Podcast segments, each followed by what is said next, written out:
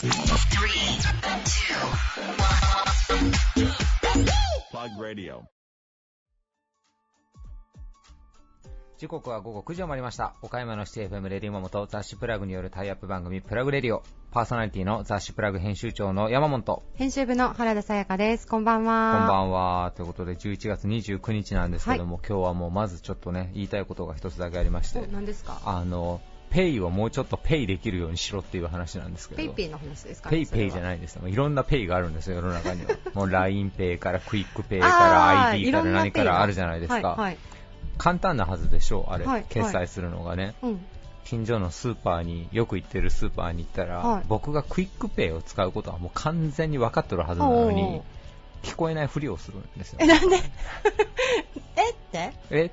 あはいみたいな、うん。いやいや俺 QUICPay やんって思うじゃないですか さらにもう、うん手際が悪すぎて、うんうんうん現金で払ったろうか途中からと思うぐらいあー、遅いんですか？遅いんですすよ。はい。なんでね、どこのスーパーとは言いませんけど、ぜひちょっとあの、ペイの使い方をちょっと従業員の方に徹底していただきたい。まあそうですね。本来あれ、早く支払いができるっ。ていうね、そうなんです。メリットが。はい。余計こと時間かかるんです。もう勘弁してください。なるほどはい。ということで行きましょう。はい行くんですねはい。はい行きましょうはい。はい続いては、岡山地元リーダーたちの思考を探るバリアスリーダーのコーナーです。誰もが知る有名企業から、岡山の隠れたすごい企業まで、約200名のリーダーの皆さんへインタビューをしてきました。毎回の放送ごとに数人ずつインタビューを公開していきます。今回のテーマは、我が社の進化論ということで、えーコロナ禍でですね、えーまあ、うちの会社こうやっていくんだとか、はいこういう対策してるんだというあたりを、あのお伺いをしてます、えー取材日と今回の放送の時でですねちょっとタイムラグがありますので若干ちょっと今の世相にとはちょっとあの口がってる部分もあるかもしれませんけどもその辺も含めてお聞きいただけたら幸いです、はい。今回のゲストは佐藤建設株式会社代表取締役社長佐藤公康さん。飯野商林業株式会社代表取締役竹本哲郎さん。株式会社日カリ代表取締役杉本博さん。山陽技研株式会社代表取締役社長井上勲さん株式会社三好の本店代表取締役社長若林翔吾さんです、えー先ほども言いましたが、えー我が社の進化論というテーマでお話をお伺いしてますがちょっとコロナ禍の状況がね少しあの取材日とは取材した時とは、はい。えー少し違うかもしれませんので、えーちょっとその辺も含めてですねあの各社さん、えーまたあの働いている皆さんの参考になるようなお話あると思いますので、はい。ぜひ聞いていただけたらと思います。以上フリートークのコーナーでした Various leader produced by Plug Radio. 建築家と建てる高性能な家、ベルフォームでも知られる創業67年を迎えるまちづくり企業です。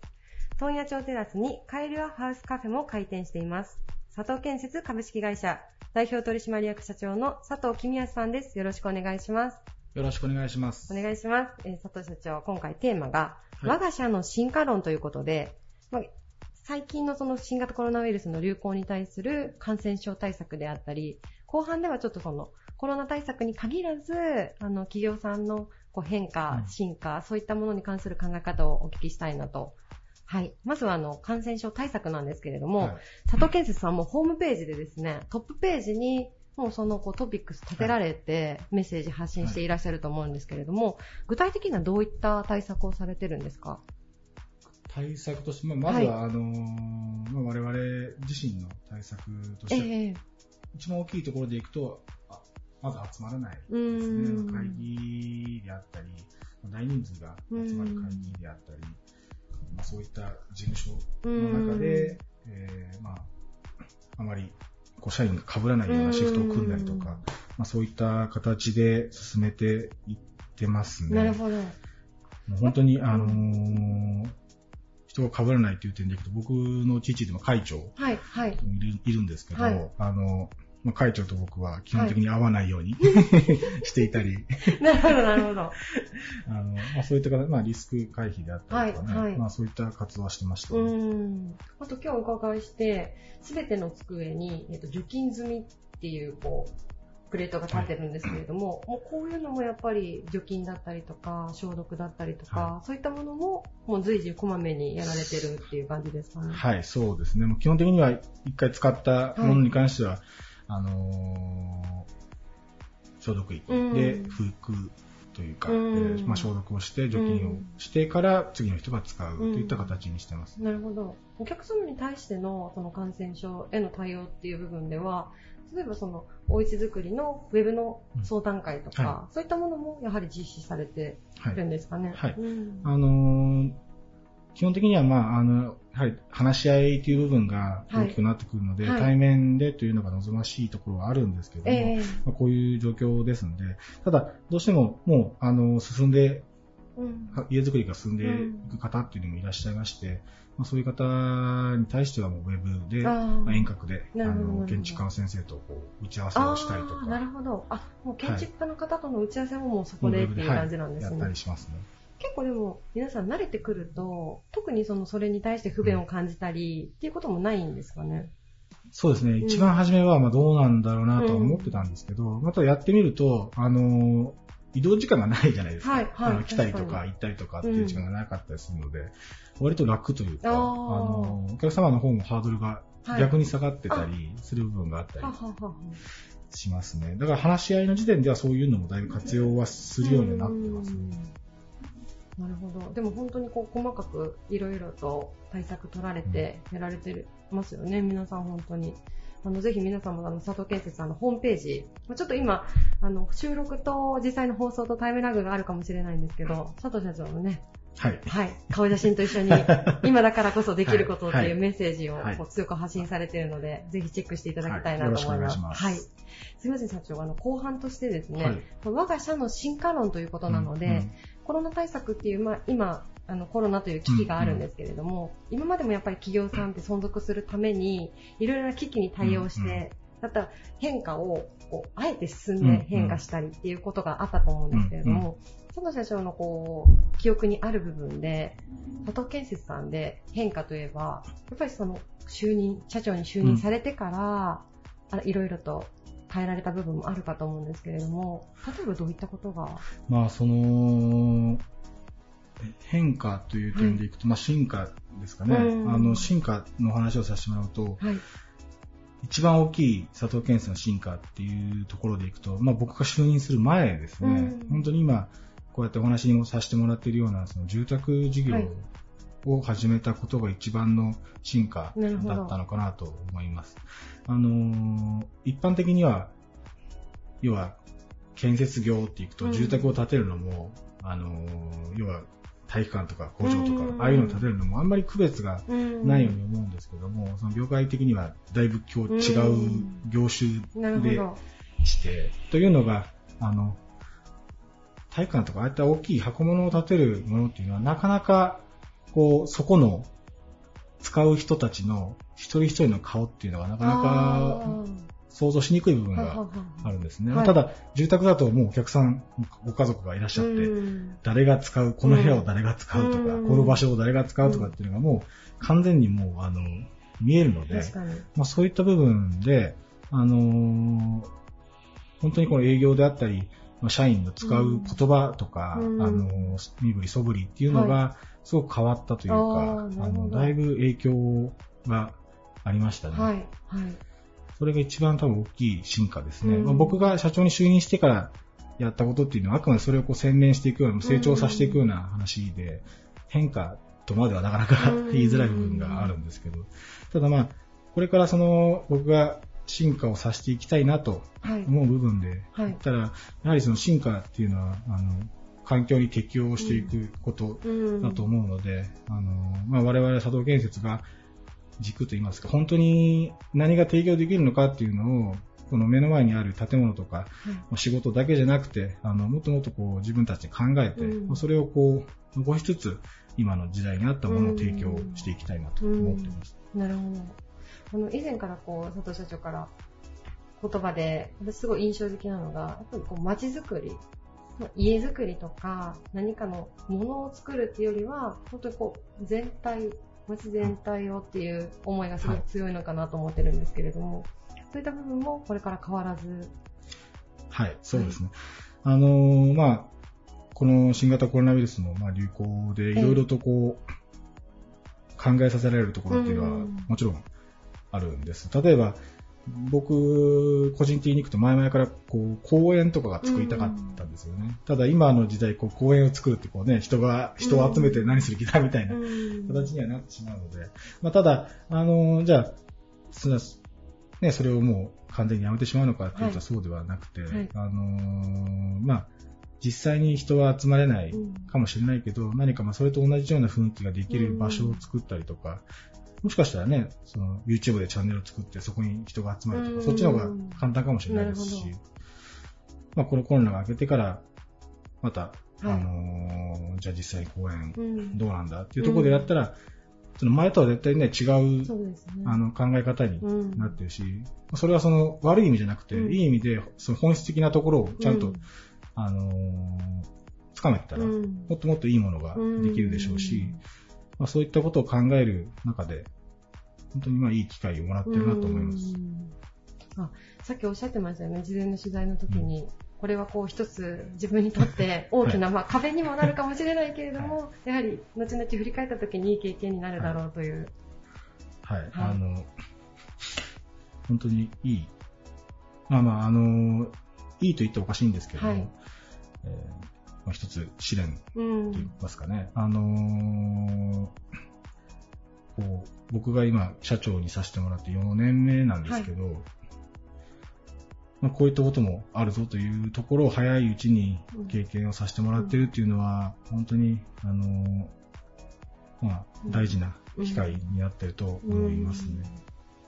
ありがとうございます。あの、今回、できるだけこう前向きなお話を発信していけたらっていうのが、あの私のプラグの思いでもあるので、はい、これを一つ、まあ、自分もですね試練だと思って、はい、乗り越えていけれたらなと、はい、改めて思いました。ありがとうございます。ありがとうございます。はい。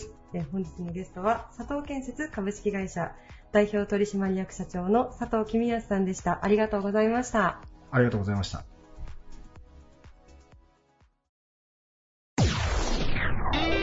Various leader produced by Plug Radio.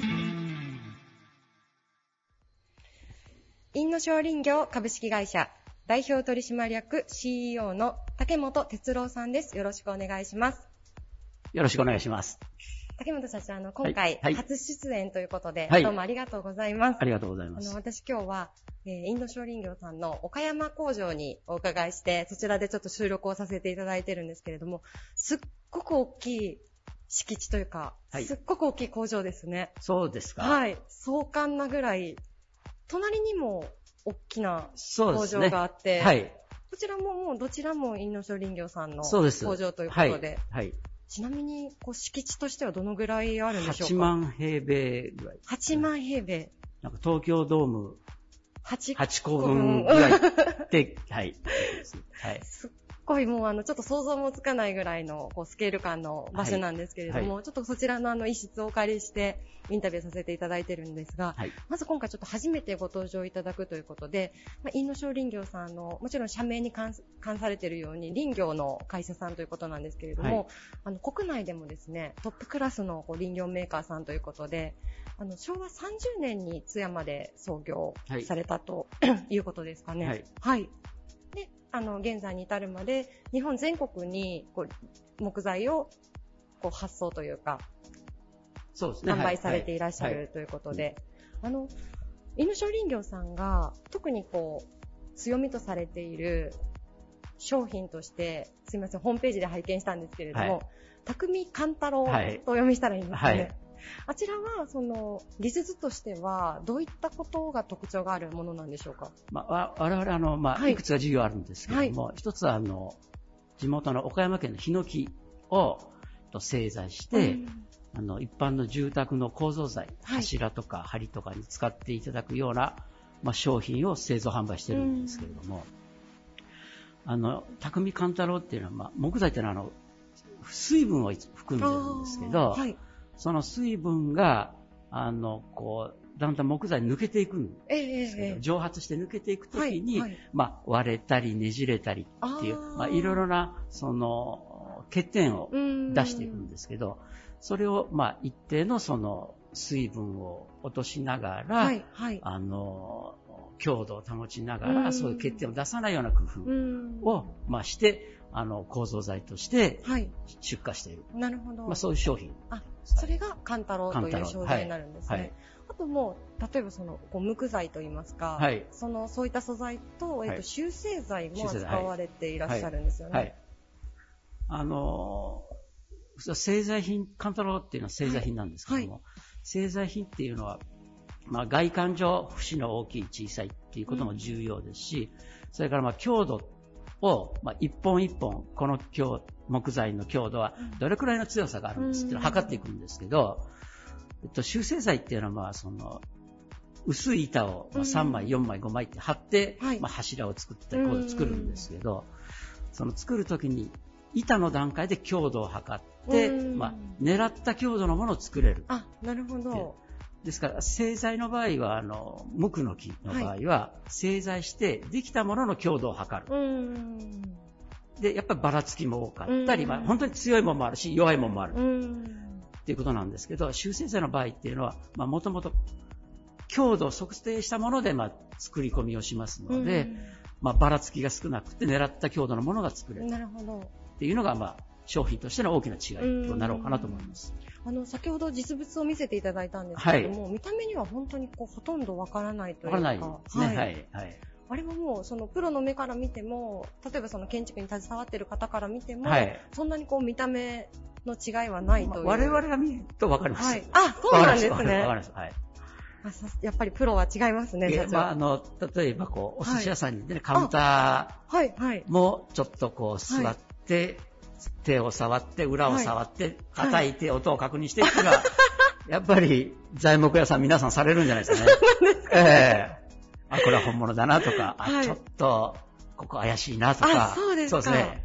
いや、なんかやっぱりお寿司の、はい。お寿司屋さんの、はい。まあいいお寿司屋さんの、はい。こう角みたいなところがあると思うんですよ。はい。あの、一枚板のカウンター一枚板でどんな木かなとか、あるいはまな板ですね。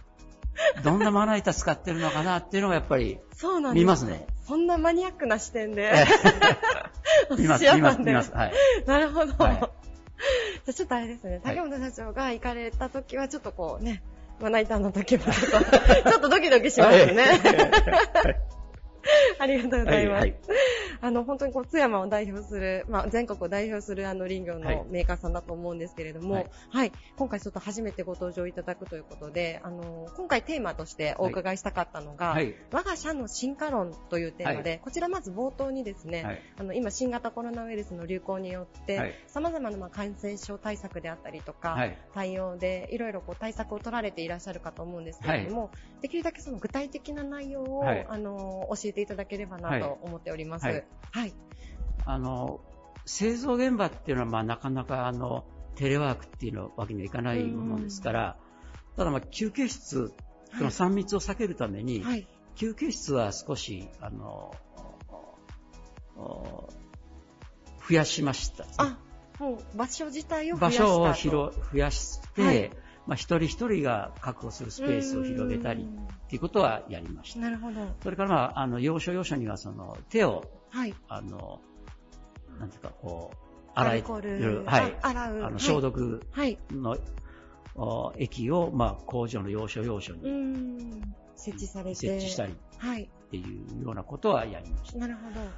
あと、営業、それから事務所の関係は、はいはいあの、テレワークをやるメンバー、うんだいたい半数ぐらいがテレワークあ、そうなんですね。はい。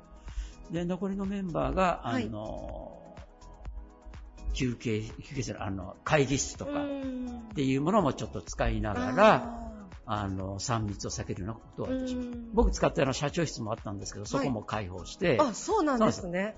あの、こちらの修正剤のはい。事務の女性が2人、あずっと使ってました、そうですかはい。え、その間、竹本社長は、そのお部屋で、まあ、一緒に。僕はですね、はいその管理本部の方から在宅しなさいって言われてまして、なるほど。在宅しなさいと。しなさいって言われて、はいはいあの、ズームで会議やったりとかって言わなれて、るほど。はい、はい。あ、じゃあもうそういったオンラインの、ツールっていうのも、はいこう、適時こう取り入れてやられてた、はいということですかね。あのコロナ以前は、はいそのズームの例えば会議っていうのは特にはされてなかえっと、ったですか？あの、まあ、東京と静岡と出先があるものですから、はいはいまあ、そことの、その、会議では一部使っあ、てましたけそうなんど。その、まあ、やりにくいなとかですね、その、やっぱ積極的ではなかったと思います。あなるほど。コロナがきっかけとなって、これでやりましょう。で、やってみると、まあ、初めて環境ももう一度、はい。あの、整えて、やるうん、やり直し、仕切り直したっていう感じですね。あの導入されてはい社員さんのこう反応というか、はいいかがでしたか？あのーまあ、東京の事務所は20人ぐらいいるんですけど、まあ、半数が在宅、ええ。まあ、3、4、3分の2ぐらいかな、うん在宅やったんですけど、えっと、まあ、通勤ができるようになって、はい。解除されても、今もやっぱりリモートは続けてまあすですね。そうなんですはい。半数が今も在宅のままやってます。はい。じゃあこうコロナでまあそういうの状況としては、はい。あのまあ入れざるを得ないことでやられ始めたと思うんですけれども、はい。結構そのそのニーズはあったということですかね。そうですね。はい。うんで特に、まあ、あの通勤で1時間ぐらいかかってた従業員の方もいらっしゃいますので、はい。はい。そういう方はやっぱり家族の時間が増えたとかうんいうことで、あの継続した在宅のままやりたいっていう希望もあり出てます。なるほど、はい東京の通勤ラッシュって本当に大変なんですよね。そうですね。密度というか。そうね。一番長いのは2時間半ぐらいかけて、ええー、そうなんですか。ええ片道ですね。大変でしそう。なんです往復5時間かけてい5時間？るメンバーもいたので、やっあぱり、あの、テレワークも、ちょはいっとはいテレワークの方がいい。っていうはいなんか、そのコロナ後も、じゃあはい今現在、はい。まあ、取り入れたものを、はいまあ、組み合わせながら、はい今後もやっていこうかなというようなそうですね感じでしょうか。。ああの、職種にもよるかもしれませはいんし、。はい。まあ本人の希望っていうことも聞きながら、あの、まあ働き方としてはもう定着しましたですね。はいあとあの、ホームページのお知らせのところですね、はい拝見してると、はいあの、やっぱり就職活動はい。は、こう、ウェブ面談だったりっていうのはをすごくこう積極的に取り入れられてるように思うんですけれども、はい。そういったものにも、逐次、こう、オンラインっていうのは取り入れて、まあオンラインやられていらっしゃるということやっぱですね。面談もズームで面談うん。にやってます。直接会ってないですね、こあ、そうですか。はい、今回ですね。2月から確か、はいリクルートは解禁になっているということですよね。はい。ありがとうございます。すいません。ちょっとこれ最後にちょっと余談なんですけれども、はい。あの私が個人的にすごく興味がある、はい。工場見学のはい。VR 制作がはい。今進まれていらっしゃるという、はい、はい、はい。お。話なんですけれども、はこちらは、あの、やっぱコロナはい。がありまして、ええ。あの、営業活動がまあ一切外出、はい、我々も受けられないですし、からお客様も受け入れうんていただけないので、で、まあ皆さん、あの、営業活動、我々のお客様であるハウスメーカーが、あの、VR を使った営業活動とか、まあ、ウェブ上で営業活動されているので、まあ、その何かこう、お手伝いできるようなものを、まあ、作成していきましょうっていうことで、あの、工場案内であるとか、はい。から林業の伐採現場であはい、るとか、はい。っていったものを、まあ、いろいろとこう、コンテンツとして今、あ GoPro かなんかで撮ーってきて、はい、はい。で、お客様と、まあ、今やり取りしている最中ですうね。見ていただいて、ちょっとこんな編集をしろっていうようなうんご指示をいただいて今している最中です。はい。ありがとうございます。はい。あの、すいません。ちょっとこれはテーマとは、あの、コロナのお話とはあんまり関係ないんですけれども、はいちょっと最後にですね、はいあの、インノショ林業さんのはい進化論ということで、はい 社長なんか目をそらされましたか、今。すいません。はい。あの、やっぱりこう、環境へのはい配慮というのを、はいこう、ホームページも拝見してると、いすごく節々に感じているんですけれども、やはりその林業と環境問題っていうのは、はい割とこう、直結する部分がはい多いのかなと思っておりまして、はい。そのあたりのあの、御社としての思い、はい。まあ、目標、そういったものをお聞かせいただければと思うんですが、よろしいでしょうか？あの、まあ、コロナが直接影響してるわけではないんですけども、まあ、よりその、コロナ以前から、こう、取り組んでいったスピード感をやっぱり上げていかないといけないんだろうな、っていうふうな感じてますスピード感ですか？はい。はい。で、まあ、あの、SDGs っええ。ていうね、まあ、あの、動きもございますし、はい。えっと、我々の活動としてはですね、はい。あの、石油由来のものっていうのは、まあ、全て木材由来に技術としては転換できていくんです。へですから、あの、木材を使って、はい、もちろん、あの、燃料として、バイオマス発電ってもありますけども、あの、例えば、木材を使った服とかですね。繊維もできるんです。え、そうなんですか？はい。今、紙とかがね、もちろんあるんですけども、はい、はい、ですから、あの、石油を使ってポリエステルとかもできますけども、はい、あのもうヨーロッパの方では、はい、木材を原料にした繊維を使った服。ええー、で、それしかまあ販売しない、おあの、服屋さんっていうのは、はい、はい、あ、なるほど。するんですよ。はい。石油由来でできるものは、はい、木材由来に全て変更できまして。ええー、面白いですね。はい。で、例えば、あの、住宅に限らず、建物っていうことも、すべて、まあ、鉄とか、コンクリートでできてる建物っていうのも木材由来でできてる。ああ、なるほど。超高層ビルも、理論的には木材でできる。あ、そうなんですか。ですので、まあ、いろいろなこの木材っていうのは、はい、こう、サステナブルな資源で、かつ、用途としては、その、本当にこう、石油由来できてるのが、すべて木材で置き換えられるような用途っていうのはまさに今、開発中、なるほど。いっぱいありまして、はい、ですので、まあ、サステナブルの社会を目指す、はい、木材を使っている我々だからできる価値観っていうのを、まあ、できることからこう推進していきたいなっていうふうに考えています。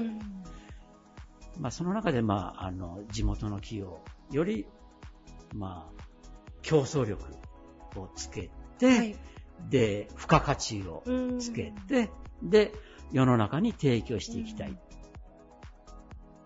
で、コロナのような、こう、逆風ではなくて、これチャンスと考えて、まあ前に進んでいきたいな、っていうふうに考えているところです。ありがとうございます。あの本当にこうサステナブルってさっきおっしゃっていただいたんですけれども、はい。はい、まあ、SDGs というものが世の中に誕生する多分もっと以前から、きっとその意識を持って、いろいろ取り組んでいらっしゃってきたあの、よくその、環境を大切にしたいっていう活動の背景の写真に、木材が伐採されている現場が、よく、その、自然環境破壊の象徴的なものとして、木材の伐採された後の写真とかよく出てるんですけど、まあ、我々からしてみると、はい、木材っていうのは、あの、大きくなったら、二酸化炭素吸わないんです。あ、はい、はい。木材が成長すると。で、それは切って、はい、で、その燃やすんじゃなくて、うん、まあ、それを木、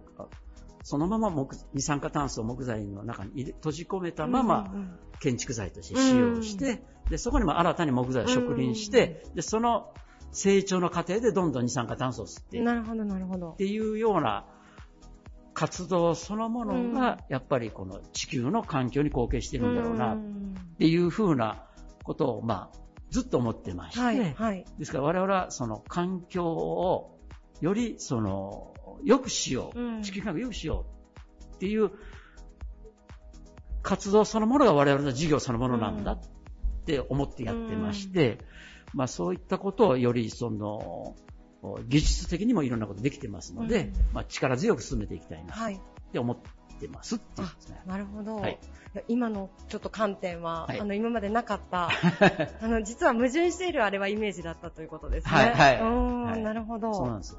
いやそこはもう竹本社長もうこれからも、はい、あの引き続き声を大にして、はい、ぜひ発信していただきたいなと思います。はい。ありがとうございます。ありがとうございます。はい。えー、本日のゲストは、はい、インノ商林業株式会社代表取締役 CEO の竹本哲郎さんでした。ありがとうございました。ありがとうございました。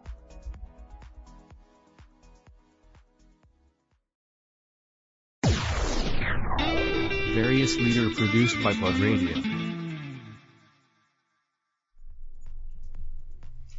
株式会社日課リ代表取締役杉本博さんです。よろしくお願いいたします。よろしくお願いします。今回もご出演ありがとうございます。ありがとうございます。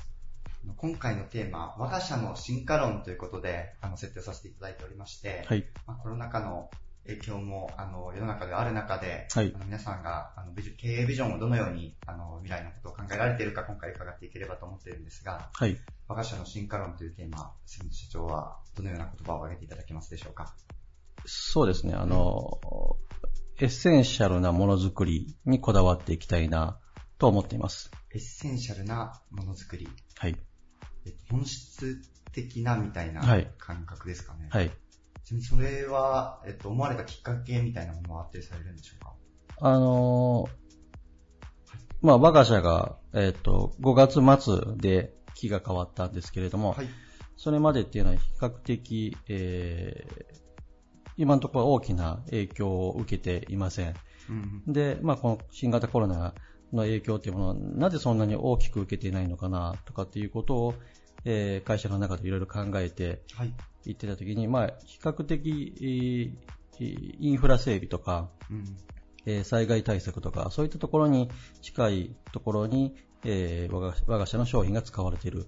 まあ、そういったところもあるのかなと思っていたのが一つ。うん。で、あとは、あの、まあ、私どもの海外のお客さんと、いろいろとこうやり取りをしている中で、はい。その、うちの取引先さんが使ってた言葉なんですけれども、うんえーその会社さんが言うには、えー我々の会社はエッセンシャルな商品を作ってる。だから、これこの新型コロナの影響は受けないと。うんその会社さんは強く言われてて、もう頻繁にそのエッセンシャルという言葉を使われてた。で、やっぱりそこをよく考えてきたときに、やっぱり、その、本当に本質的な商品、うんえー世の中に必要なもの、そういった商品というものは、えー景気とか、うん今回みたいなこういう新型コロナのお影響とかっていうものは受けにくいんだろうなと。なるほど。ということはやっぱうちも今のところそういったところに比較的近い商品作りができているのかなと。はで今後もおそういった商品、もっともっとそういったところに磨きをかけた、うん。そういった商品を作っていかないといけないのかなということを思いました。なるほど。ありがとうございます。まあ、その海外の取引先さんが使われてた言葉が、はいこのコロナ禍の中で特にこう、まあ、インフラということとつながってきて、あの、重要なメッセージだと改めて思われたというところですかね。はい。ありがとうございます。あの、まあ、個人的にというとあれですが、うんあの、やはりこのコロナ禍の中で、あの、まあ、家にいたり、こう、いろいろ考える時間が増える中で、うん何が本当で大切なのか、うん必要なものなのか、あの、生活の中でも結構考える機会が多かったなと思ってはいるんですが、はい。その事業の中であったり、まあ、消費者の何を買うか買わないかみたいなところでも、やはり本質的なものは求められ続けるというのが、改めてというところですかね。そうですね。やっぱりまあいろんな事情、いろんな理由、まあ、いろんな、えー市場の状況とか、いろいろあると思うんですけれども、うんやっぱりそういう、あれこれ考えると、やっぱりその、そのすごく突っ込んだ話にしかならなくって、そうじゃなくても、大枠で考えたときに、じゃあ、どういったものが生き残っていけるのかって考えたときに、まあ、我が社の場合は今期、特にこのエッセンシャルっていうキーワードを大事にしていて、えーものづくりに関してもエッセンシャルな、えーものづくりに、えーもっともっと特化していきたい。そういったことを改めて思いました。こうインフラに近いという表現を、うんあのうんまあ、されたかと思うんですが、そのやはりその生活に必需必ず必要なものみたいなところは、そのまあ、当初その社長になられた当初から結構意識されたところではあったんですかね。いや、やっぱりその当時は、まあ、もともとそういったラインナップをある程度揃えてたって言ったところもあったんですけれども、えーただまあ当初から思ってたのはやっぱりうちの一個の大きな主力商品である草刈り機っていうのは、まあ、あの景気が悪かろうが何しようが草は入るんで、はい。えーやっぱり世の中で草刈り機っていうものはそんなに大きく需要が変わらないっていうのはうんまあずっと思ってたんですけれども、なるほど。はい。確かにその、どう転んでもというかね、あの、まあ、特にこう、SNS とかで、はい。あの、田舎で暮らしている友人とかの情報を見たりすると、まあ、こういう状況下の中でも、はい。あの、日常は変わらないんだなっていうのをすごく感じたりもしたので、そういうところでやはり、あの、まあ、草刈りというところも、需要は変わらないというか、草は生え続けるということですね。そうですね、逆にあの結構国外のお客さんとかと情報交換をしてると、うんえーかえって草刈り機の販売数が増えている。っていう声も聞きます。うん。でそれっていうのはやっぱりそのテレワークだったり、はい。えーロックダウンで外にあんまり出れなかったり、まあ、ロックダウンちょっと自宅から出られないって時は別ですけど、はい、あの基本的にこう出社をできないっていう状況の中で、もうすることがあんまりないというか、はいはいはいはい、草草が生えるし草買っとこうかみたいな、まあそういったのも相当あるんじゃないかなという分析は聞いてます。確かにあの、まあ、ステイホームで部屋にいるから、こう断捨離とか、その例えば小麦粉がなくなるとか、そういう流れがそうですね、そういったところとかの DIY が繁盛するとかっていうところに近いのかなっていう気はしますね。まあ、確かにこう、家にずっといる中で、家の周りの庭とか環境整備みたいなところは、気になってくるところだったってことですね。はい、また、そういうところで、まあ、その、多少こう、まあ、影響はありつつも、そのインフラ的な事業をずっとされていたので、まあ、コロナの影響としては比較的あの、まあ、旅行業であったり飲食業ほどの影響はなかったということなんですね。そうですね、今のところは。ただまあ、あの、今期は今後、やっぱりじわじわと影響が出てくるだろうとは予想しているので、はい、まあ、15%から20%ぐらいのダウンは見込んではいるんですけれども、うん、うんただまあ、やはり世の中で本当に皆さん大変な思いをされてますけど、そういう5割以上ダウンとか、はい、6割、7割ダウンとかっていうようなことにはならないのかなと思っています。うん、まあ、そういうところもその最初におっしゃっていただいた、まあ、エッセンシャルなものづくりというところが、うん、その事業の根底にあるからということですね。そうですね。ありがとうございます。あのなかなかこう、まあ、製造業の方のお話をこうコロナ禍の後に聞くということが少なかったので、あの貴重なお話を聞かせていただきました。ありがとうございます。ご出演いただいたのは株式会社日課代表取締役杉本博さんでした。ありがとうございました。ありがとうございました。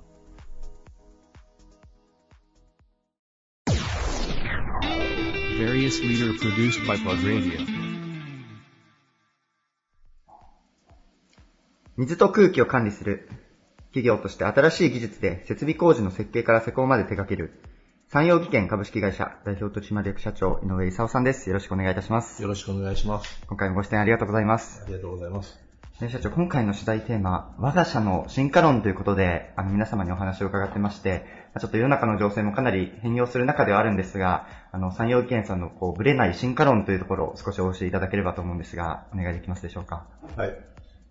弊社は、えー、先ほどありましたように、水と空気を管理するというキャッチフレーズで、えー、ずっと事業を継続してきています。はい、で弊社の仕事はあ、建築建物を建てる上での設備工事を担わせてもらうという仕事をさせていただいています。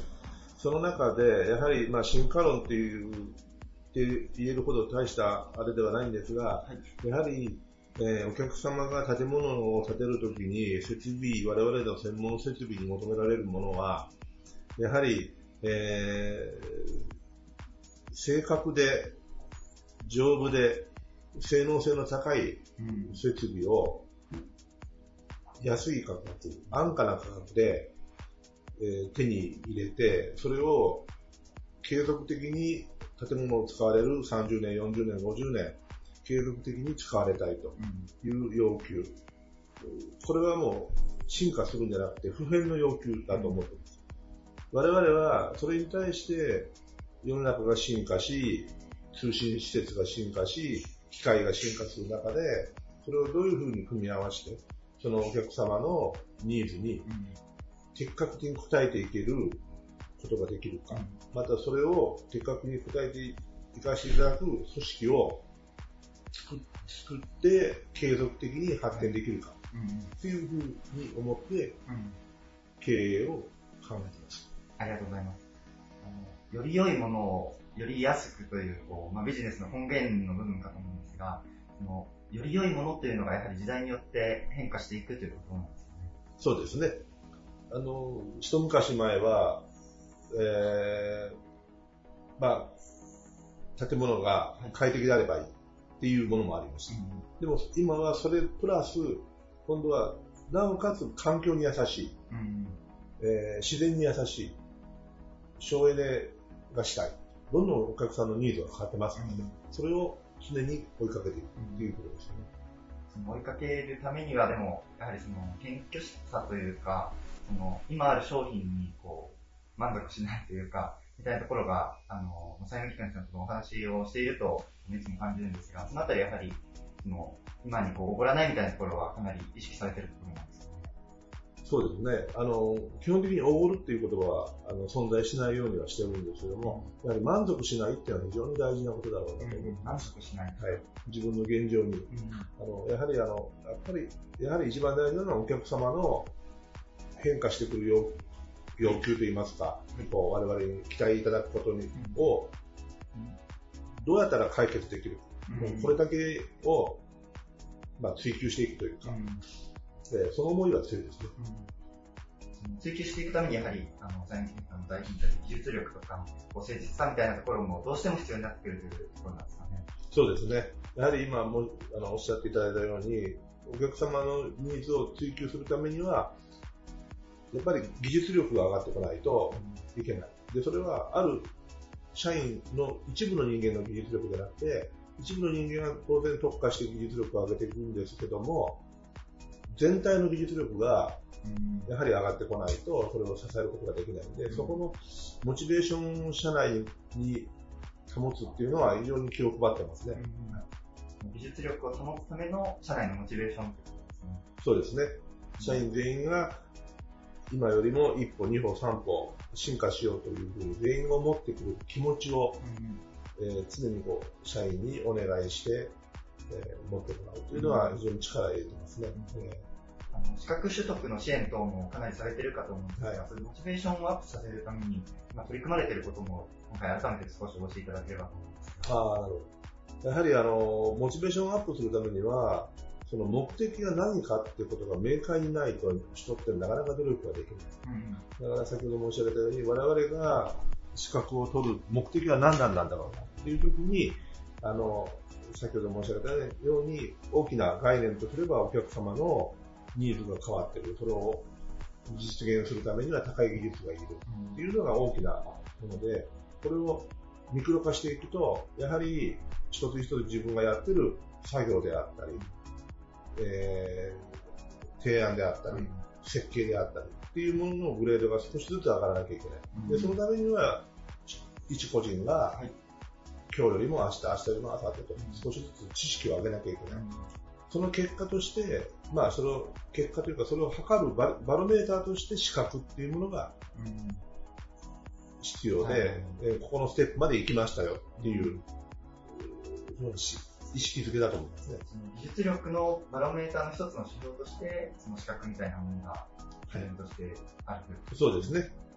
そう思ってます。で、その結果として、資格者が多ければ社会的にも評価され、会社が評価され、まあ、いろんな影響力はありますけども、えー、そういうふうに思ってます。はい。あの、その技術集団として、あの、岡山県下でもかなり活躍されている産業研さんだと思うんですが、あの、なかなかこう、産業技研の実績としてこう知られることが実は少ないのかなと思ったりするんですが、一つもしよければ改めてここで、あの、その技術集団としてあの取り組まれたあの事例でお話しできる建物等があれば、少し今回も改めてご紹介いただければと思うんですが、はい、いかがでしょうか？はい。あの、弊社の仕事の特性としまして、やはり、えー、建物を建てる中での、えー、空調、給排水に特化した専門職でありますので、やはり建物を構成する主体は、やはり、えー、ゼネコンさんであったり、えー、建築工事屋さんということになるので、えー、弊社の名前がその建物に直接こう表現されるというのは非常に少ないと思っています。でもこれは、それはそれでいいのかなと思っています。ただ、その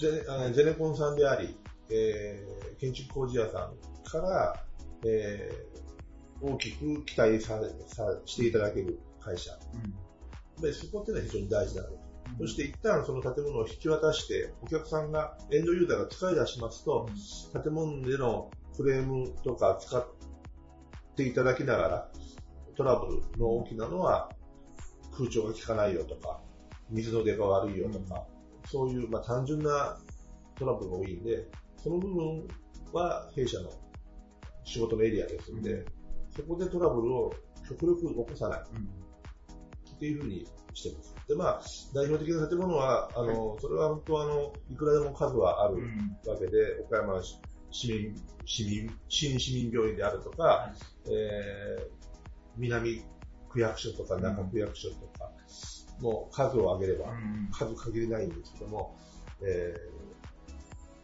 ー、実は様々なところで、うん、あの、僕たちもお世話になってる上に、その、まあ、設備工事というこう内装、内装というかその中身の部分、あの、水の部分、空気の部分を管理する仕事があるということですね。はい、そうですね。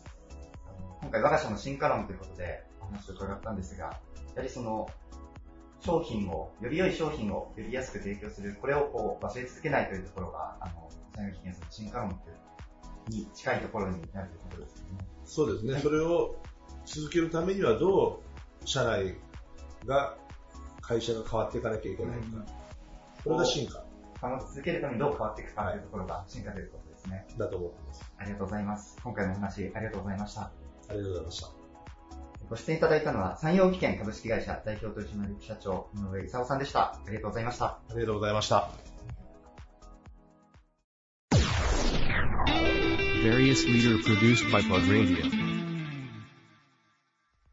お弁当の製造販売や高速サービスエリアの運営事業を行う創業200年を超える老舗企業です。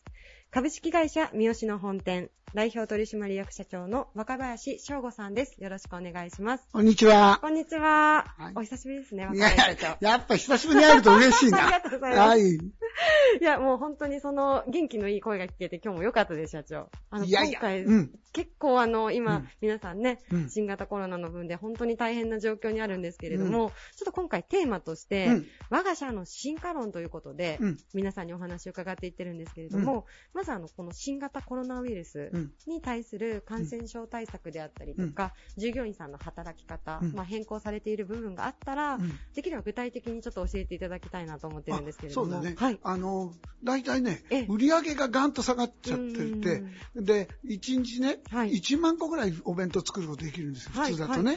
でも実際にはもうほとんど、あの、100個以内ぐらいの出荷です、毎日ね。全然違いますね。全然違う。だからね、もうあの、今日もね、はい、大体7割ぐらいの人は休んでるんです。なるほど。うん、でで、そんなことで、はい、まあ実際に、あの、会社に出てきて仕事している人はすごく少なくなっているんですよね。で、あの、お弁当の工場なんで、はい、営業や事務方の人と、はい、それから工場の中でお弁当作ってる人に分かれてるんだけど、お弁当作ってる人たちがあの、感染すると困るので、はいはい、あの、事務方や営業の人と、はい、あの、入る入り口や、トイレや、食堂や、あの、バラバラで別々にしてて、もうあ合わない。なるほど。あの、接触しないっていうふうにして。で、まあ、お弁当の方からね、コロナの方が出てしまうとしょうがないけど、事務方が出てもね、あの、お弁当作り続けられるようにっていうんで、分けてやってたりね。それからやっぱり、あの、もうあの手作業の仕事ばっかりなんで、えー、実際にリモートっていうのがあんまりできないんですよね。なね。なかなかあの家にいて弁当詰めるっていうのはほとんど難しいので、だから結構お休みいただいてるっていうのがもう現状ね。だからあの特にうちらのね、お弁当って人がいっぱい集まる時の方が得意じゃないですか。それからあの旅行で移動する。っていうとね、人が集まることと、から移動することが特にあの、コロナでね、減ってきてるんで、なかなかね、かなり痛い目にあってますね。いや、本当に、そんな時に。日頃ね、口が悪いとね、痛い目にあんだよ。本当に。いやもう本当にでもそれでもこう明るさを失わないというか、うん、もういつもの若林社長なんで、もうとてもありがたいんですけれども。うん。いやでもあの、もともともちろんこう食品を製造されるっていうことで、衛生管理の部分では、本当にもともと高い水準にあって、、うんうん、そこにさらに、まあ、例えばこう分離、入り口、トイレだったり、そういったものの分離とかが加わってらっしゃるので、感染症対策としては、こう結構最強レベルにあるのかなと、ねまあ、あの普通の仕事よりはね、はい、あの多いですよね、もうあのマスクは絶えずみんな関連にしてるし、それからあのアルコールだとか手洗いだとかっていうのも、断ることにされて、ね。うん、だからね、あの、変なんですけどね、はい、うちのあの会社のトイレに行くと、えー、あの、アルコール消毒しないと、はい、ドアが開かない。えだから知らないで、はい。知らないで入っていくと、はい。あの、出られない。人が来るまで出られない。だから、トイレからで、はい。出るときに、はい。あの、こう、あの、アルコール噴霧器があって、はい。そこに手を突っ込むと、はい。そこがあの自動ドアと連動してて、で、開くっていう。すごいいいシステム作られてますね。だからね、あの、そういう面ではね、はい。あの、コロナもね、うん。まあ、インフルエンザも、あの、ん。食中毒も同じようなことなので、まあ、予想よりは、ちょっとね、あの、うん。そういった面には対応できやすい。うんいや、ありがとうございます。あの、前半でちょっとコロナの感染症対策、具体的なところを教えていただいてるんですけれども、うん。後半ちょっと我が社の進化論、まあ、うん。三好の本店さんのうん。進化論ということうで、ん。あの、本当に創業100 200年を超えるって、うん。私冒頭でご紹介したんですけれども、その長い歴史の中で、まあ、いろんなこう危機だったりといっか、ぱいあるよ。はい時代のこう変化とか。もともとね、江戸時代は、はい。あの、津山に松平藩っていうのがええあって、ありましたね。うん。わかりますわかで。そこのと、い。いう職業だった。んです。あー。で、それは何かというと、はい。お殿様から反札をいただいて、はい。それで、昔はねええ、あの、南国何人淵って言って、ええ。お侍さんがあの、お米で給料もらってるんだ。で、そこへ反札持って行って、うん。あの、お米と、あの、反札でお米買い、買っう。んで、それで、あの、津山からはい、西大寺ってところまではい、吉井川をうん。高瀬船で下って、で、それを大阪にはい売りに行って、小判もらっはて、お殿様に小判を差し上げてほんで、あの、何、反札いただいへて、ーまたお米を買いに行くっていう。なるほど、なるほど。でそういう商売ですところがね、松平藩だから徳川家あ、直結ですよね。はい旗本で、はい。だからね、江戸時代が終わったというかね、うん。明治維新になったらね、あの、藩が取り潰しなので、そうですよね。だから、うちは、その、札差しと、あの、蔵元でなんで、一緒に、まあ、今で言う倒産ですよね。はいはいはいそうそうそう。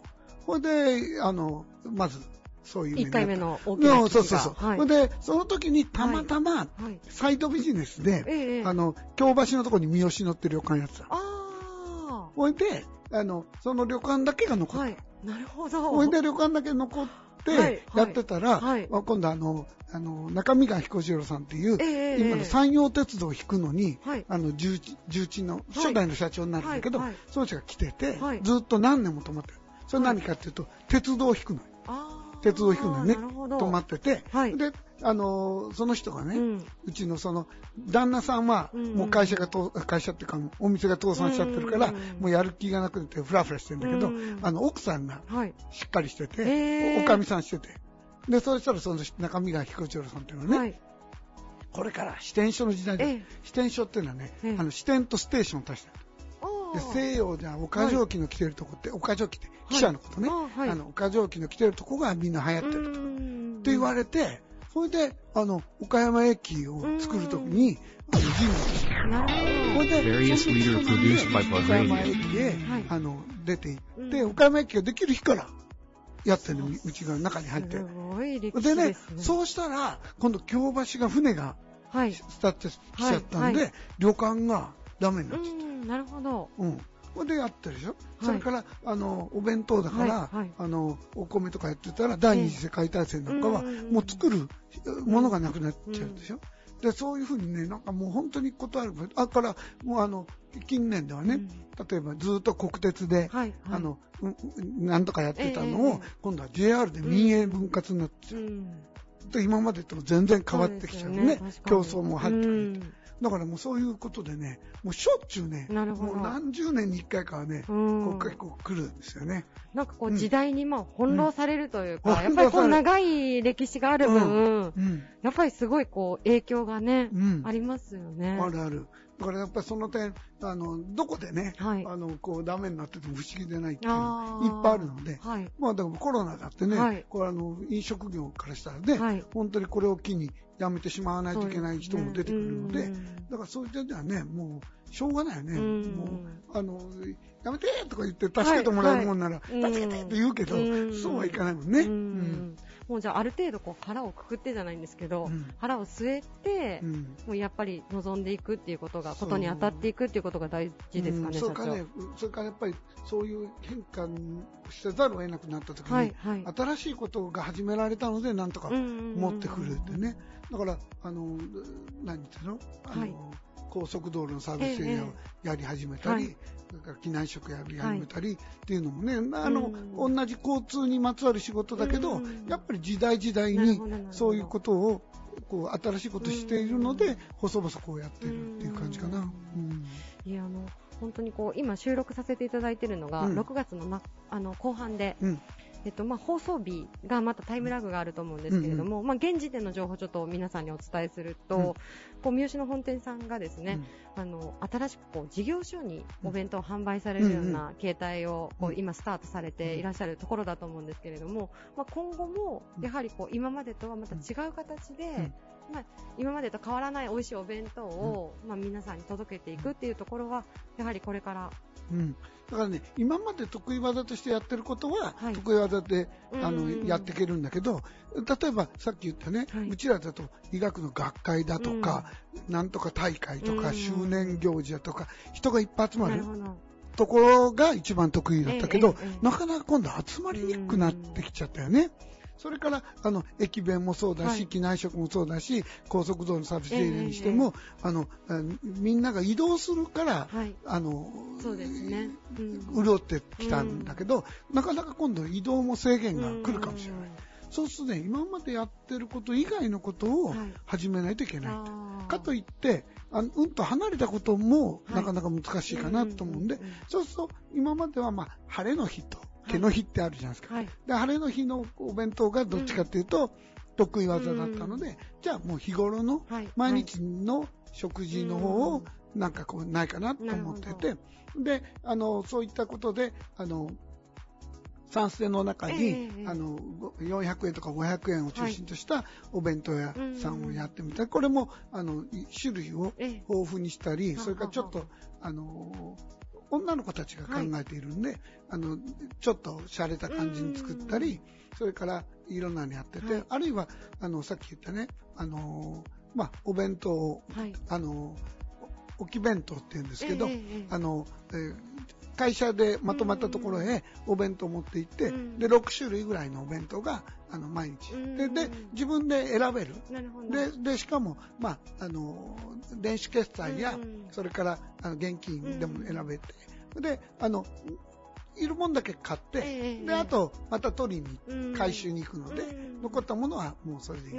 そうすると、あの、会社の中で今、はい、あの、社員食堂が、みんな出てくる人が減っているので、はい、あの、社員食堂開けないっていうのがあって、はい。はい、でそういうところから随分引き合いをいただいてるんですよ。はい、ででそうすると、うん、あの会社も負担ないし、うん、個人個人の決済なんで、うん、あの大丈夫ということとそ、ね,、れから、まあ、あの500円全部500円なんですけど、安いですよね、でなってて、でそういった500円のお弁当であれば、もう簡単にこう、あのみんなも、ね、買いやすい、ね、買いやすいので。で、そういうのをやっていって、うん、まあ、結構いろいろ引き合いがいただいてるんですけど、ど。なかなかあの、ある程度まとまらないとい。けないのと、はい、あと、こっちはもう、あの、お弁当を置いて帰ってしまうので、はい。はい、まあ、信用を受ける会社っていうとおかしいですけど、うん、まあ、あの、見知ってるところだとか、ええ、それからまあ、あの、あそういうところもね、うん、あるんですけど、だけどまあ、そういうこともね、やっていかないともう、お弁当をね、あの、普通のこういい時のお弁当待ってても、多分もう戻らないので、完全にはね。まあ、そういった新しいこう道といいますか。そうそうそう。だからまあ、割とこう、日々食べてもらうんでね、そこそこあんまり大きいお弁当じゃなくて。はい。はい、でね、大きいお弁当でないのに、大きい弁当。あ、そうなんですね。最後にありがとうございます。うん、ちゃんとオチをつけていただきまして。はい、えー、それではまたあの次回ですね、はい、その大き弁当、大き弁ですね。はい そのお話もちょっと引き続きまたご紹介いただけたらなと思います。はい。え本日のゲストは株式会社三好の本店代表取締役社長の若林翔吾さんでした。ありがとうございました。ありがとうございました。